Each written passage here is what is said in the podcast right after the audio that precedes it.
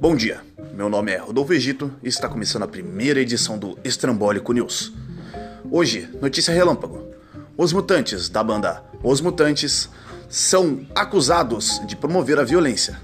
Sim, na música Senhor F, que, segundo fontes aqui do estúdio dizem respeito ao senhor Fernando Henrique Cardoso, eles incentivam a violência contra criminosos e quebram o protocolo dos direitos humanos, dizendo: dê um chute no ladrão. Esse foi o Estrambólicos News. Fiquem safe. Um abraço e até a próxima edição.